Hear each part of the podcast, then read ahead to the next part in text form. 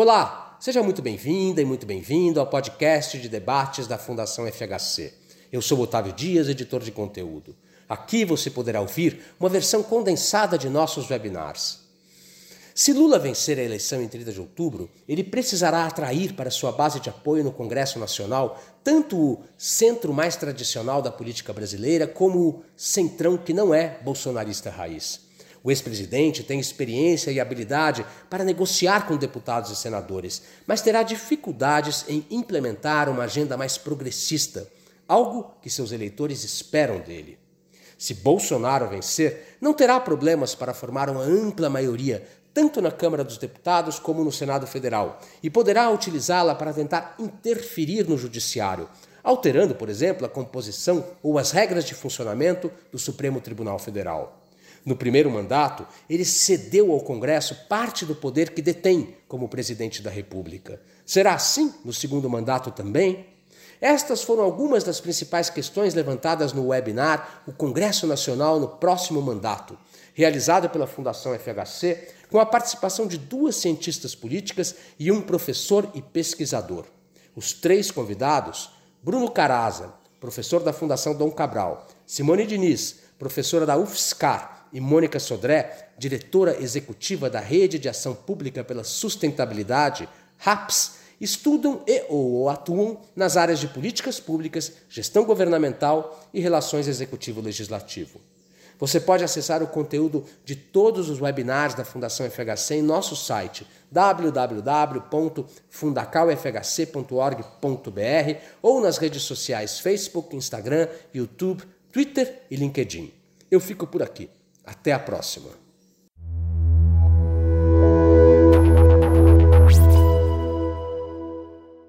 Eu sugeriria, o Bruno, que é um cavalheiro, ele inverte a máxima do Ladies First, começa, a Simone fala em seguida e a Mônica termina essa primeira rodada de intervenções. Tudo bem para vocês?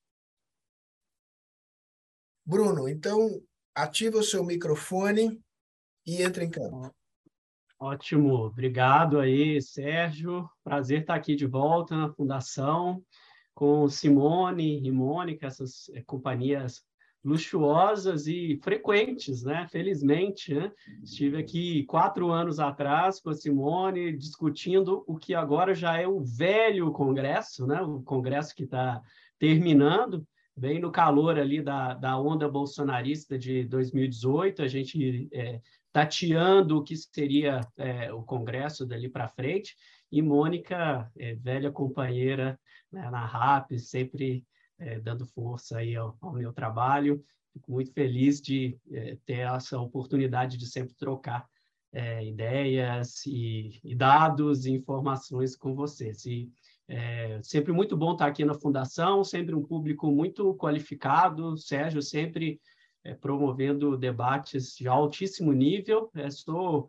é, é, frequentador das lives, se não ao vivo, mas sempre ouço depois a, as lives nas minhas caminhadas, né, ouvindo é, aí no, nos podcasts, no YouTube, e fico muito feliz de estar aqui. É, muito tempo, né, Sérgio? Né? Nossa, rapaz. A última vez que a gente se encontrou, o Galo estava jogando bem. Pois assim. é. Vamos pular essa parte aí, né? Viremos fregueses aí do seu Palmeiras recentemente, mas a maré também vai, vai mudar nesse sentido. Mudar. Bom, é, acho que é super importante a gente discutir esse novo congresso que, que vai tomar posse agora em fevereiro do ano que vem é, muitas modificações, eu acho que é uma discussão super importante, é, principalmente porque é, a gente não tem é, ainda tanta clareza a respeito do perfil desse novo Congresso. Né? É, várias, vários adjetivos estão sendo usados para qualificar, para caracterizar esse novo Congresso que saiu das urnas é, no, no domingo anterior. É, foi um congresso mais conservador? Foi um congresso mais à esquerda, à direita? Foi um congresso mais é, dominado pelo centrão? Foi um congresso mais bolsonarista? é, quando a gente olha os dados, é, a gente não, não tem muita condição de, de, de, de captar isso sem é, fazer um, um raio-x mais profundo do Congresso. Né? Vou compartilhar com vocês aqui as minhas é, planilhas, né? porque, sem dúvida nenhuma, houve uma é, dominância né, do, do bloco de apoio imediato é, do presidente Bolsonaro, aí o, o, PL com coloquei 98, mas são 99. Tem um errinho aí nesse slide, gente, desculpa. É, 99 deputados, o, o, progressistas, né, o PP com 47, o republicanos 41. A gente tem o União Brasil que é, deve se fundir aí com o PP, né, estão em negociação, então é, é uma um, um, grupo de parlamentares que talvez tenda para esse lado do Bolsonaro, tem um grupo de partidos pequenos que não estavam é, exatamente na coligação do Bolsonaro, mas são partidos com maior é, participação de bolsonaristas. A, a gente, então, tem, então, tem esse, esse primeiro lado, que é um bloco bolsonarista barra centrão, a gente tem um que eu vou chamar de centro não centrão, ou talvez uma centro-direita, ou uma, é, é uma, uma, um centro é, que, que é o centro mais tradicional da política brasileira, né, que deu suporte aí a, a, todos os governos anteriores aí a Bolsonaro, né, MDB, PSDB, PSD é, e, e outros partidos menores, e a gente tem a esquerda, capitaneada pela, né, pela, por essa federação PT, PCdoB, PV, mais PSOL e Rede, e mais PDT e PSB. Então, se a gente olha de uma forma partidária, a gente tem basicamente um grupo de é, 187 parlamentares do centrão é, mais bolsonarista, que fez que fez parte da coligação do Bolsonaro, a gente tem 69 ali de centrão tendendo a inclinar para o lado do Bolsonaro, a gente tem 131 parlamentares aí desse centro e, e a gente tem uma esquerda de 126 é, deputados. Né? Então, isso é o panorama partidário. Mas dentro dos partidos há diferentes nuances, há diferentes tons aí de, de cores dentro dessa composição é, é, parlamentar. É, eu acho que uma característica importante para a gente identificar é o quanto desses parlamentares são é, efetivamente bolsonaristas, bolsonaristas fiéis, bolsonaristas de carteirinha.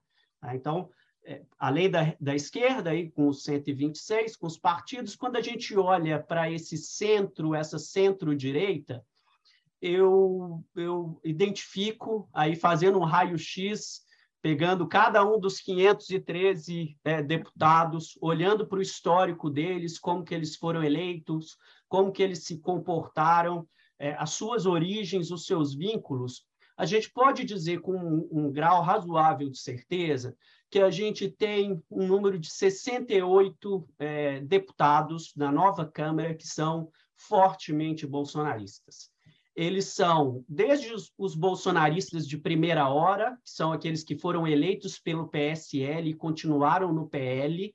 É, então, Carla Zambelli, Eduardo Bolsonaro, né, Bia Kisses, todos esses é, bolsonaristas de primeira hora. A gente tem os bolsonaristas que foram eleitos, que fizeram parte do governo Bolsonaro, né, como é, Pazuello, é, como é, vários outros integrantes aí é, é, do governo Bolsonaro.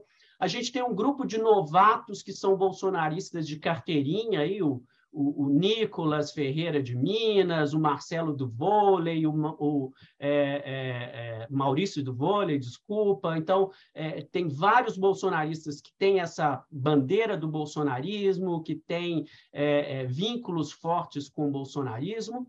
E a gente tem lideranças religiosas, e aí eu, nesse gráfico eu estou colocando só aquelas que, além de serem lideranças religiosas e militares, é, além disso, elas tiveram mais de 90% de apoio ao governo Bolsonaro é, nessa legislatura. Então, acho que esses aí são os bolsonaristas raiz, né? que, que embarcaram é, em, na primeira hora, ou que entraram depois, tá? ou que são lideranças religiosas ou militares muito fiéis ao Bolsonaro. Então, esse acho que é o grupo bolsonarista raiz. Mas, mais do que isso, é, no centrão, é, a gente tem que separar o centrão tradicional e o centrão bolsonarista. E, de novo, seguindo a mesma linha das lideranças religiosas, com mais de 90% de apoio do Bolsonaro, é, é, é, novas lideranças religiosas e militares que chegaram aí nessa eleição, que são novatos, a gente tem mais ou menos aí mais 49 é, parlamentares que estão que têm viés bolsonarista e estão nesse bloco do centrão é, e aí eu estou chamando Centrão, PL, PP e republicanos, né? e, e, aqueles partidinhos PSC, PTB e por aí vai. Né? E o Centrão tradicional mesmo, sem identificação com o Bolsonaro, são mais ou menos 160 é, parlamentares. Então, de novo, é, tem os bolsonaristas raiz, que eu já separei, o que sobrou no Centrão, é, eu tenho mais ou menos mais 50 bolsonaristas, fortemente bolsonaristas, dentro é, do, do Centrão. Né? E se eu pego esse centro que não é Centrão, né, eu ainda tenho é, mais uns é, 11 é, parlamentares aí que são religiosos, que são militares, que, que estão com Bolsonaro, dentro desses partidos, MDB, é, é, é, PSD, PSDB, Novo, Podemos, né? É, e é, mais ou menos 116 que, que não tem esses vínculos fortes com, com o Bolsonaro. Então, o jogo está sendo traçado entre é, 68 bolsonaristas fiéis, é, 49 mais talvez seis de centrão bolsonarista e mais uns 11, então, do centro, não centrão, que também são é, bolsonaristas. Sobrariam 116 é, nesse, nesse centro que não são bolsonaristas, apesar de que parte deles né, deram mais de 90% de apoio ao Bolsonaro é, nesse, nessa última legislatura. Né? 25 nesse centro e mais 74 no centrão. Né? E aí a gente pode discutir se eles são, é, se eles estão fazendo isso por fisiologismo ou por, é, é, por é, proximidade ideológica. Né? Mas o que, que, eu queria dizer nesse contexto? Né? Se a gente soma todos esses números aí que eu estou é, é, metralhando aí em vocês, né? a gente tem mais ou menos nessa Câmara, a gente tem 134 é, bo, é, deputados fortemente bolsonaristas, com fortes vínculos com o, o bolsonarismo, é, seja porque são é, lideranças religiosas, militares, ou porque sempre estiveram, ou porque fizeram do bolsonarismo, da defesa do armamentismo, é, a sua plataforma política. Isso dá um quarto do Congresso, do, da Câmara.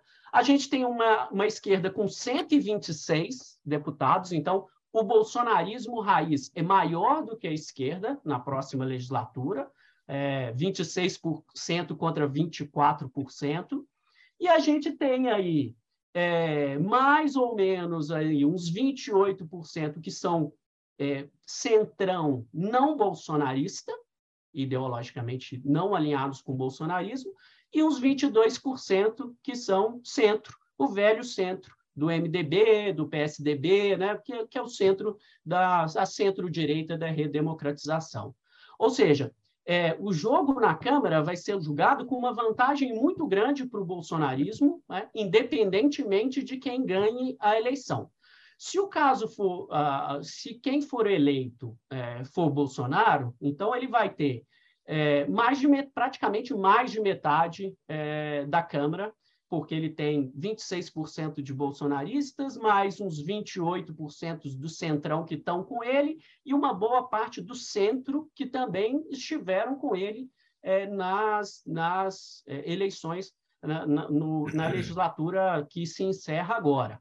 É, se Lula for o eleito, Lula vai então contar com um quarto é, da Câmara e ele vai ter que fazer um movimento seja ao, ao, ao antiga centro-direito, o MDB, uh, o PSD, parcelas do PSDB e por aí vai. Então, ele vai ter que atrair essa base para o seu governo, mas mesmo essa base não vai ser suficiente para ele ter maioria é, sequer para aprovar é, é, legislação que exija maioria absoluta.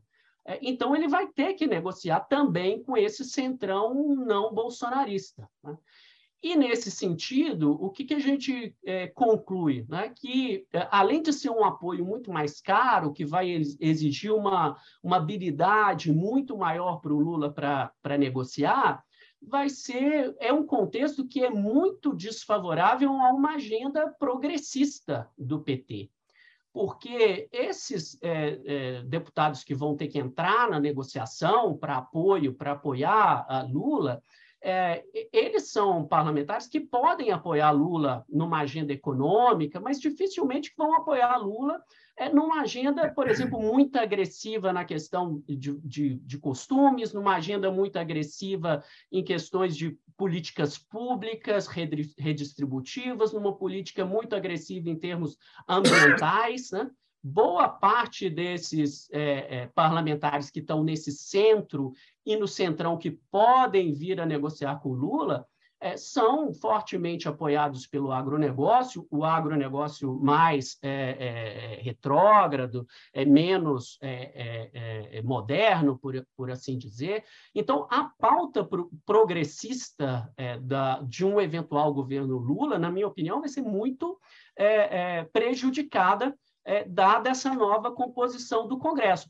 E ainda mais, né, porque a gente tem uma composição no Senado também, que é uma composição que também pendeu é, não só para a direita, mas também pra, para o bolsonarismo. Né? Se você pega PL, pega uma eventual é, fusão de PP com União Brasil e você pega a, republicanos no Senado, isso dá 45% do Senado. Então, muito próximo de se ter uma maioria, né? sendo que só os bolsonaristas raiz, também no Senado, são equivalentes em número a todos os senadores de esquerda na próxima é, legislatura. Então, num caso de uma eventual é, vitória de Bolsonaro, né, é, o quadro que se configura é um, um, Senado que foi uma das barreiras de contenção à, à, à pauta mais bolsonarista nessa última, nessa última legislatura, é, francamente é, pendendo para apoiar Bolsonaro. Né? E aí, nesse caso, eh, toda uma agenda bolsonarista de alteração de regras é, institucionais, como, por exemplo, a composição é, do Supremo Tribunal Federal, começam a se tornar uma possibilidade nesse contexto. Né? E aí, no caso da vitória de Lula, o mesmo, mesmo caso. Né? O Lula vai ter dificuldade, tem um grupo é, bolsonarista raiz é, bem, bem, bem forte no novo Senado. Vai ser muito difícil negociar com, com esse grupo. Acho que não vai ter conversa de você negociar com com, com esse grupo é, é, que, que saiu das urnas, né? com, com Damares, com Marcos Pontes, né? com esses é, bolsonaristas que, que, que, fizeram parte, são muito identificados com, é, com, com o governo Bolsonaro, é, e, e, a negociação também vai se dar de forma muito mais difícil para se aprovar uma agenda mais modernizante, uma agenda mais transformadora é, segundo a plataforma aí do PT, a plataforma da, da esquerda. Então, é, é, são um pouco dos números que eu, que eu calculo, né, que, que eu calculei aí nos últimos dias, tentando ir para o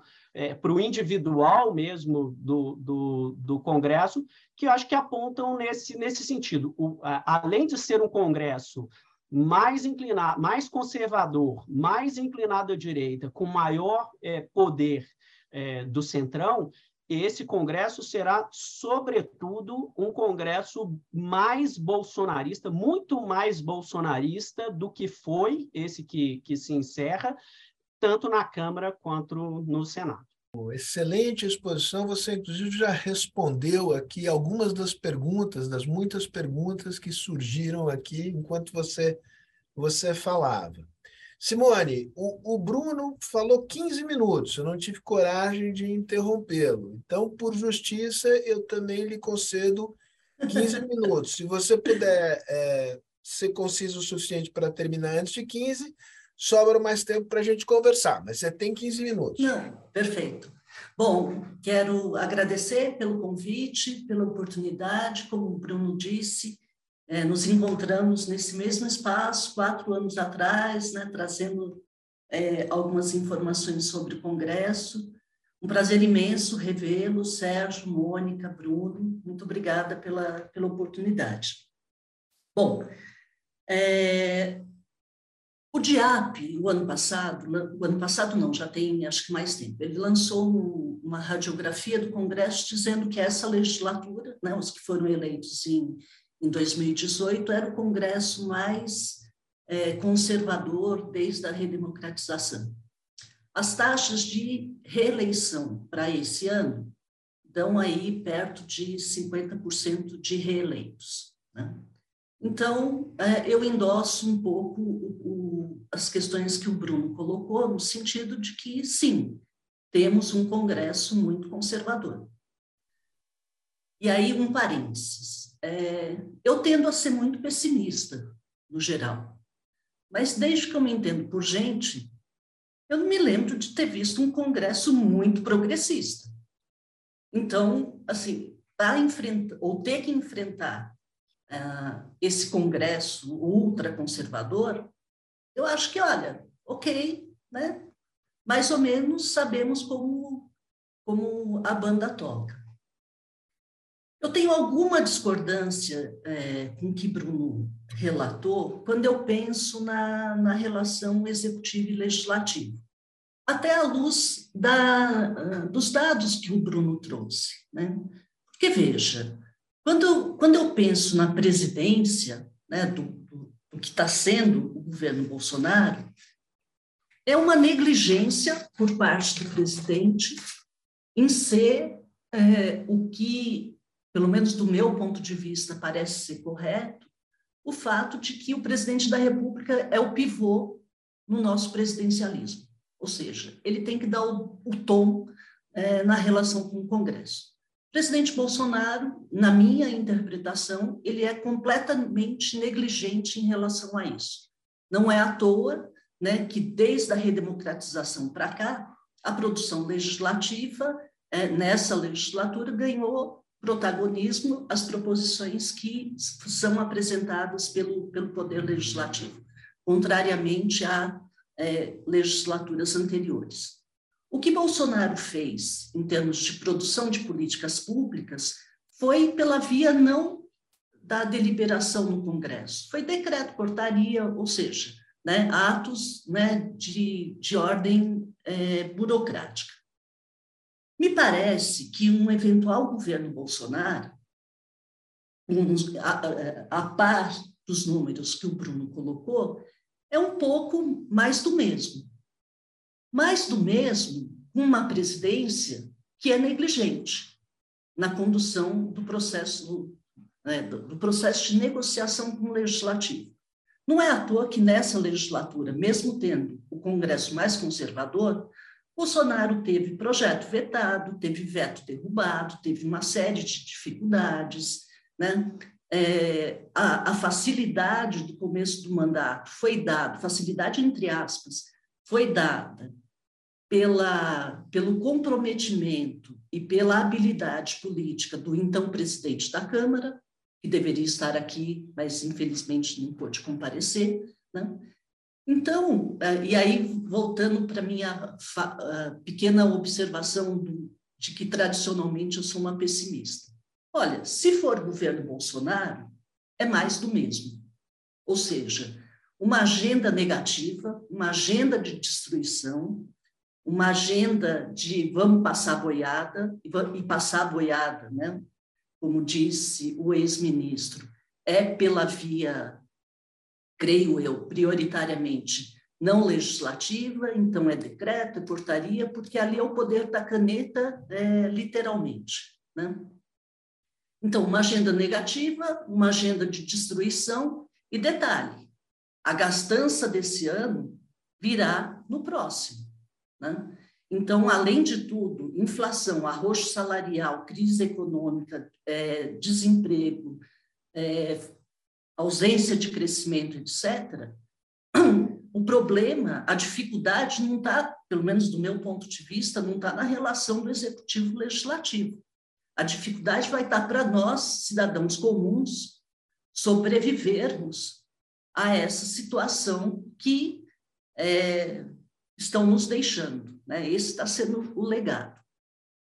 Por outro lado, é, um, um, eventual é, governo Lula, e aí é, também com base nos dados que o, que o Bruno traz, eu vejo um, um cenário muito mais favorável, Bruno, pela qualidade da liderança política que, caso Lula seja eleito, ele é um líder, ele tem experiência política, né? O aprendizado no processo de negociação, desde os tempos sindicais, e a própria experiência que a gente teve é, durante os dois mandatos do, do presidente Lula, eu acho que Lula sabe que ele pode contar com um centrão, um centrão não fiel, um centrão não bolsonarista. O governo Lula não foi um mar de rosa. A esquerda não tinha maioria. E Lula tocou uma série de projetos. Ok, o cenário econômico era muito favorável. A herança deixada pelo governo Fernando Henrique não foi tão maldita assim, a herança, a herança econômica.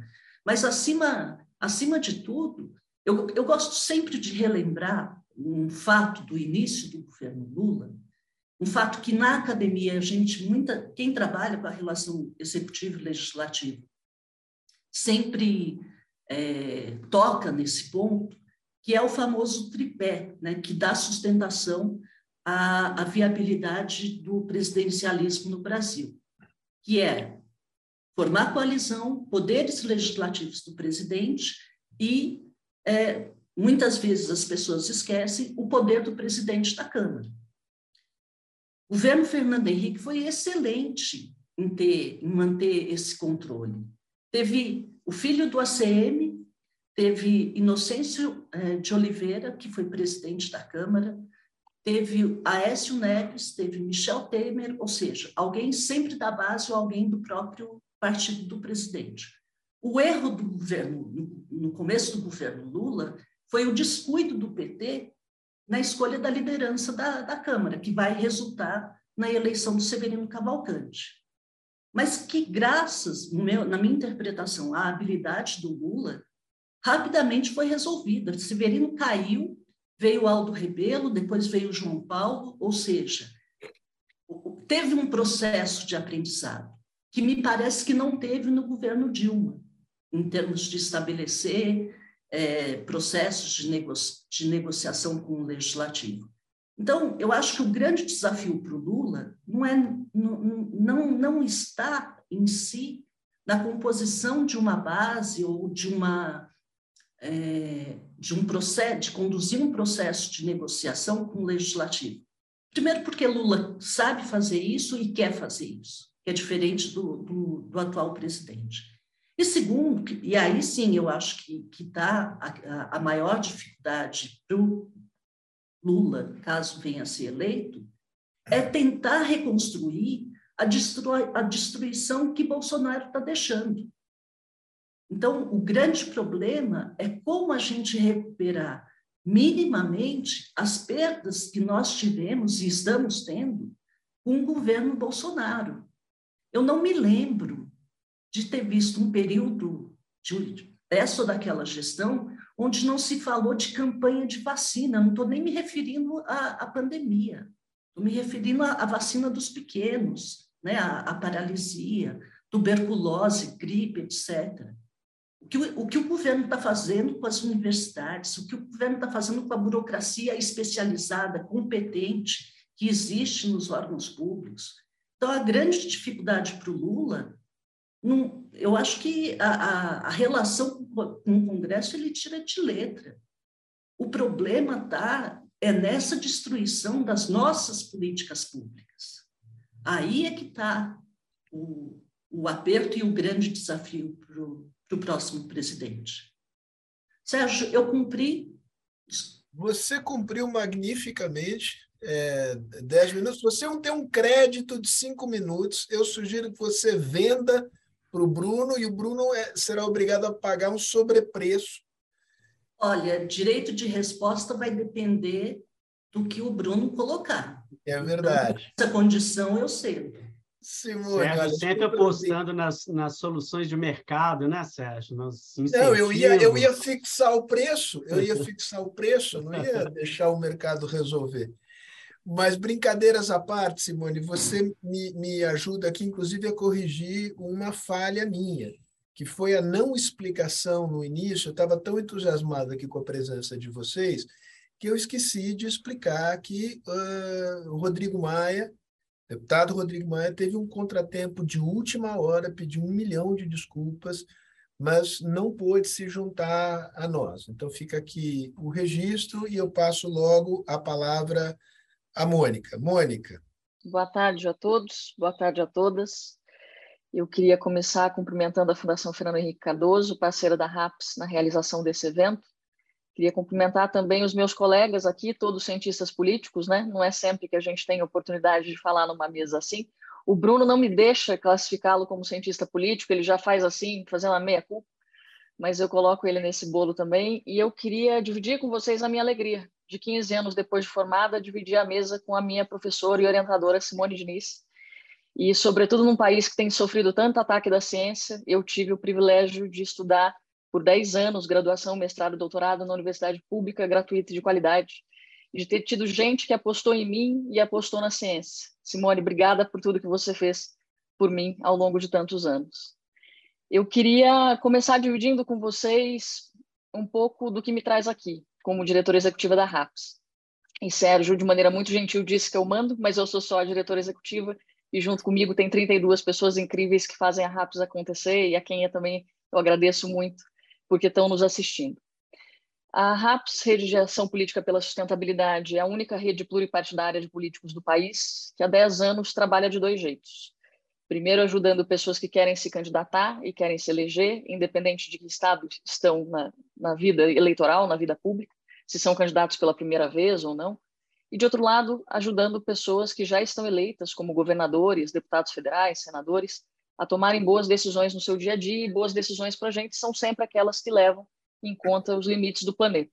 Né? Políticos que tomam decisões sem levar em conta os limites do planeta, na nossa opinião, são ruins para os negócios, são ruins para as pessoas e são ruins para o país. O que me traz aqui hoje é uma mistura das duas coisas. Primeiro, contar que eu olho metade do copo meio cheia, porque é o lugar onde eu estou hoje, que ajudou a preparar 192 pessoas para candidaturas em todo o país. Então, o meu trabalho hoje me dá o privilégio de trazer a bagagem da ciência política com a parte prática de preparar pessoas para disputarem eleições, independente da sua posição político-ideológica. E o que me faz olhar para metade do copo meio cheia, embora eu vá olhar para os desafios também nesses 10 minutos que o Sérgio me deu, é o fato de que dentro desses 192, 49 pessoas foram eleitas, o que nos dá melhor o melhor resultado da RAPS em 10 anos.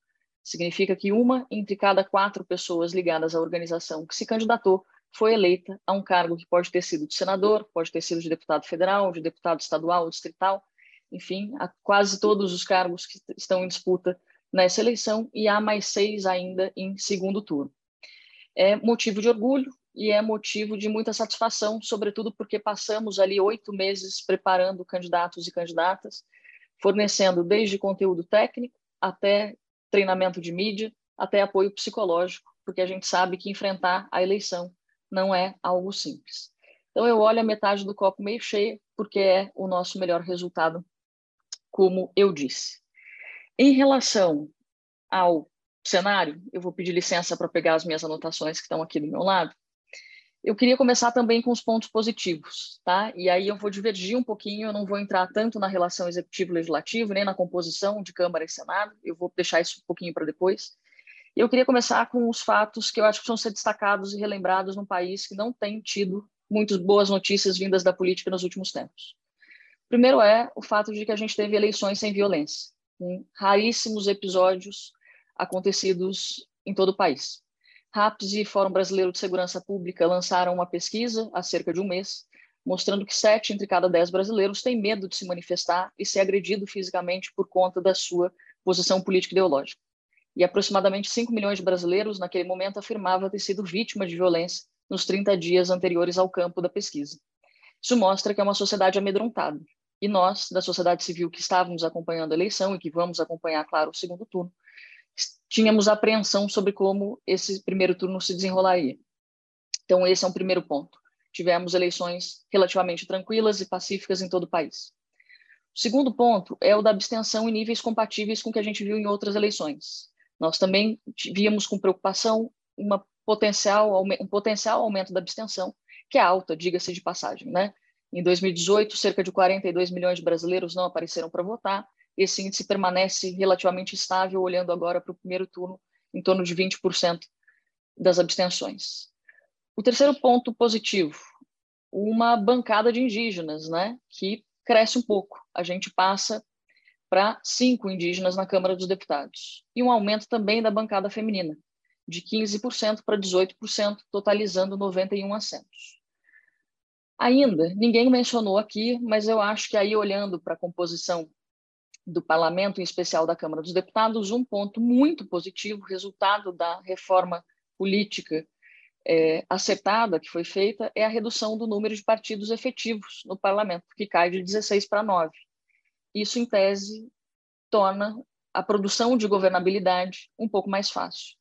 E aqui eu dialogo também com o Bruno e com a Simone, resgatando um aspecto da fala de ambos, de que me parece que governos, pelo menos no período pós-85 ou pós-88, sempre foram capazes de produzir governabilidade. Eu também não acredito que isso deva sofrer grandes mudanças daqui para frente, a despeito da mudança da composição do Congresso. O que, que eu acho que dá para ler nas eleições desse ano? Primeiro, a endireitada que a gente deu talvez não seja tão esporádica quanto a gente imaginou que fosse lá em 18, eu me lembro de ter essa mesma conversa com vocês em 18, nesse seminário que vocês mencionaram, que aconteceu lá na Fundação Fernando Henrique Cardoso, presencialmente, né, no centro, e Sérgio usava exatamente essa expressão, endireitou, né, deu uma dobrada à direita, e eu acho que talvez isso seja menos episódico, menos esporádico do que a gente imaginou naquele momento. O segundo ponto, tem um, um certo conservadorismo, que talvez a gente também tenha subestimado, e do ponto de vista antropológico e sociológico, me parece que a gente vai precisar estudar, e me parece que esse conservadorismo encontrou no presidente Bolsonaro o seu líder. E isso tem se transferido também no, potencial eleitoral dos seus apoiados. A esquerda ficou um pouquinho maior e o centro e a direita, o, desculpa, o centro me parece que é o, o que mais perdeu nessa eleição, olhando para o Congresso, e a direita, como já falamos aqui, é quem aumentou. Esse resultado não me parece inesperado, em especial se a gente olhar os apoios que saíram ali pós-janela partidária de abril desse ano, em especial por conta de PL, PP e republicanos que concentravam boa parte do apoio ao presidente e tiveram seus assentos engordados naquele momento. Nós não tivemos um aumento substancial de PL, PP e republicanos. Então, eu sei que quando o Bruno soma a União Brasil e traz uma galera ali, pode dar a sensação de que puta, estamos muito lascado. Mas olhando para PP, PP, PL republicanos, que são que é o que a gente costuma chamar de centro fisiológico, isso passou de 178 para 188. Não é um aumento tão expressivo assim. E a esquerda teve um pequeno aumento, né? Se eu não me engano, hoje são 126 deputados federais. O problema, claro, é uma potencial fusão de PP com União Brasil, como o Bruno mencionou. Sobre o Senado, e aí também falando, falando com os dados do Bruno, eu acho que é importante a gente não descartar a possibilidade de haver mudança, em especial porque como o mandato, a eleição é majoritária e o mandato é do senador e não do partido, senadores e senadoras podem mudar de partido sem sofrer penalidade em qualquer momento. E eu acho que isso pode ter aí também uma mudança para os próximos tempos. Dialogando, passa, caminhando para o fim, dialogando inclusive com algumas perguntas que eu vi que surgiram que, que eu vejo como desafios de curto prazo? Os próximos dois, três meses desse finzinho de legislatura, uma potencial tentativa de acelerar pautas bombas e para quem lida com sustentabilidade como a RAPS, licenciamento ambiental, marco temporal, mineração em terra indígena e agrotóxico são temas em que a gente precisa estar muito atentos e que tem possibilidade de avançarem. Eu acho que o orçamento secreto é um ponto de desequilíbrio e no contato por força do meu, exercício profissional hoje com deputados federais em especial, é evidente o descontentamento com o quanto isso desequilibrou o jogo e isso desequilibrou também a nossa capacidade de fazer rastreio desses recursos e de ter controle e transparência sobre eles. E ainda, como desafios de curto prazo, tem uma questão com o STF. Né? Não vou entrar aqui no ativismo judicial, porque eu sei que há argumentos para todos os gostos, mas mal ou bem me parece que o Supremo tem feito um trabalho de frear os ímpetos e as tentativas do presidente a gente já tem indícios e falas expressas de tentativa de mexer nisso no futuro, caso o presidente Bolsonaro venha a ser reeleito. Como desafios de longo prazo, por último, eu destaco a nossa dificuldade de se o parlamento produz governabilidade, eu destaco a nossa dificuldade de produzir harmonia na sociedade. Qualquer que seja o resultado da eleição, nós teremos um país dividido. E isso me preocupa não só pela qualidade da produção de políticas públicas, mas pela, pelo aspecto civilizatório mesmo, pela nossa capacidade de conviver numa sociedade fragmentada. Por último, já que eu mencionei o orçamento secreto, eu queria falar com a Simone e com o Otávio a respeito do que eu entendo que já é um processo de autocratização que o Brasil tem vivido e que vai demandar muito do próximo presidente, em especial se não for o presidente Bolsonaro. A gente sabe que períodos democráticos são acompanhados historicamente por períodos autoritários, né? Como se o mundo tivesse um pêndulo, ora a gente fica um pouquinho mais democrático e de repente vem um revés autoritário. A gente chama isso de ondas de democratização e de autocratização. E a literatura da ciência política já aponta que o mundo tem passado por uma terceira onda de autocratização.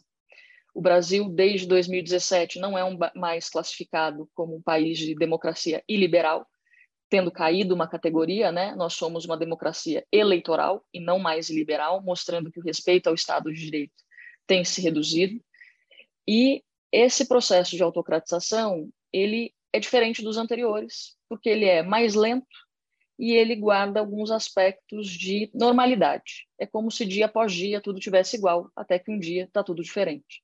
As instituições são corroídas por dentro tendo como evidência como exemplo, por, como exemplo e como evidência, aparelhamento das instituições, esvaziamento do seu papel, revisionismo histórico científico que a gente observa nas escolas, tentativa de dizer que 64 não foi um golpe, foi um movimento de apoio popular, a tentativa de maior controle da população, da, da vida da população por meio de um exército que compra sem licitação. Um software que permite extrair dados do celular meu e de todos vocês, mesmo que tenham sido apagados, inclusive geolocalização e redes, senhas de rede social. Enfim, a gente tem uma série de evidências de que o Brasil já está num processo de autocratização. E a gente vai levar muitos anos para conseguir voltar ao que era, não digo nem avançar. Isso vai depender muito de uma capacidade nossa de retomar, de, capacidade nossa de retomar o diálogo, uma certa sensatez, que me parece que foi perdido no cenário atual, e também de ter lideranças políticas justas e capazes de fazer escolhas que não serão simples para nenhum de nós, mas que, obviamente, recaem muito na parcela da população mais vulnerável. E é preciso lembrar que é muito difícil de falar de democracia quando a gente tem 33 milhões de pessoas passando fome num país em que é campeão mundial da produção de alimentos.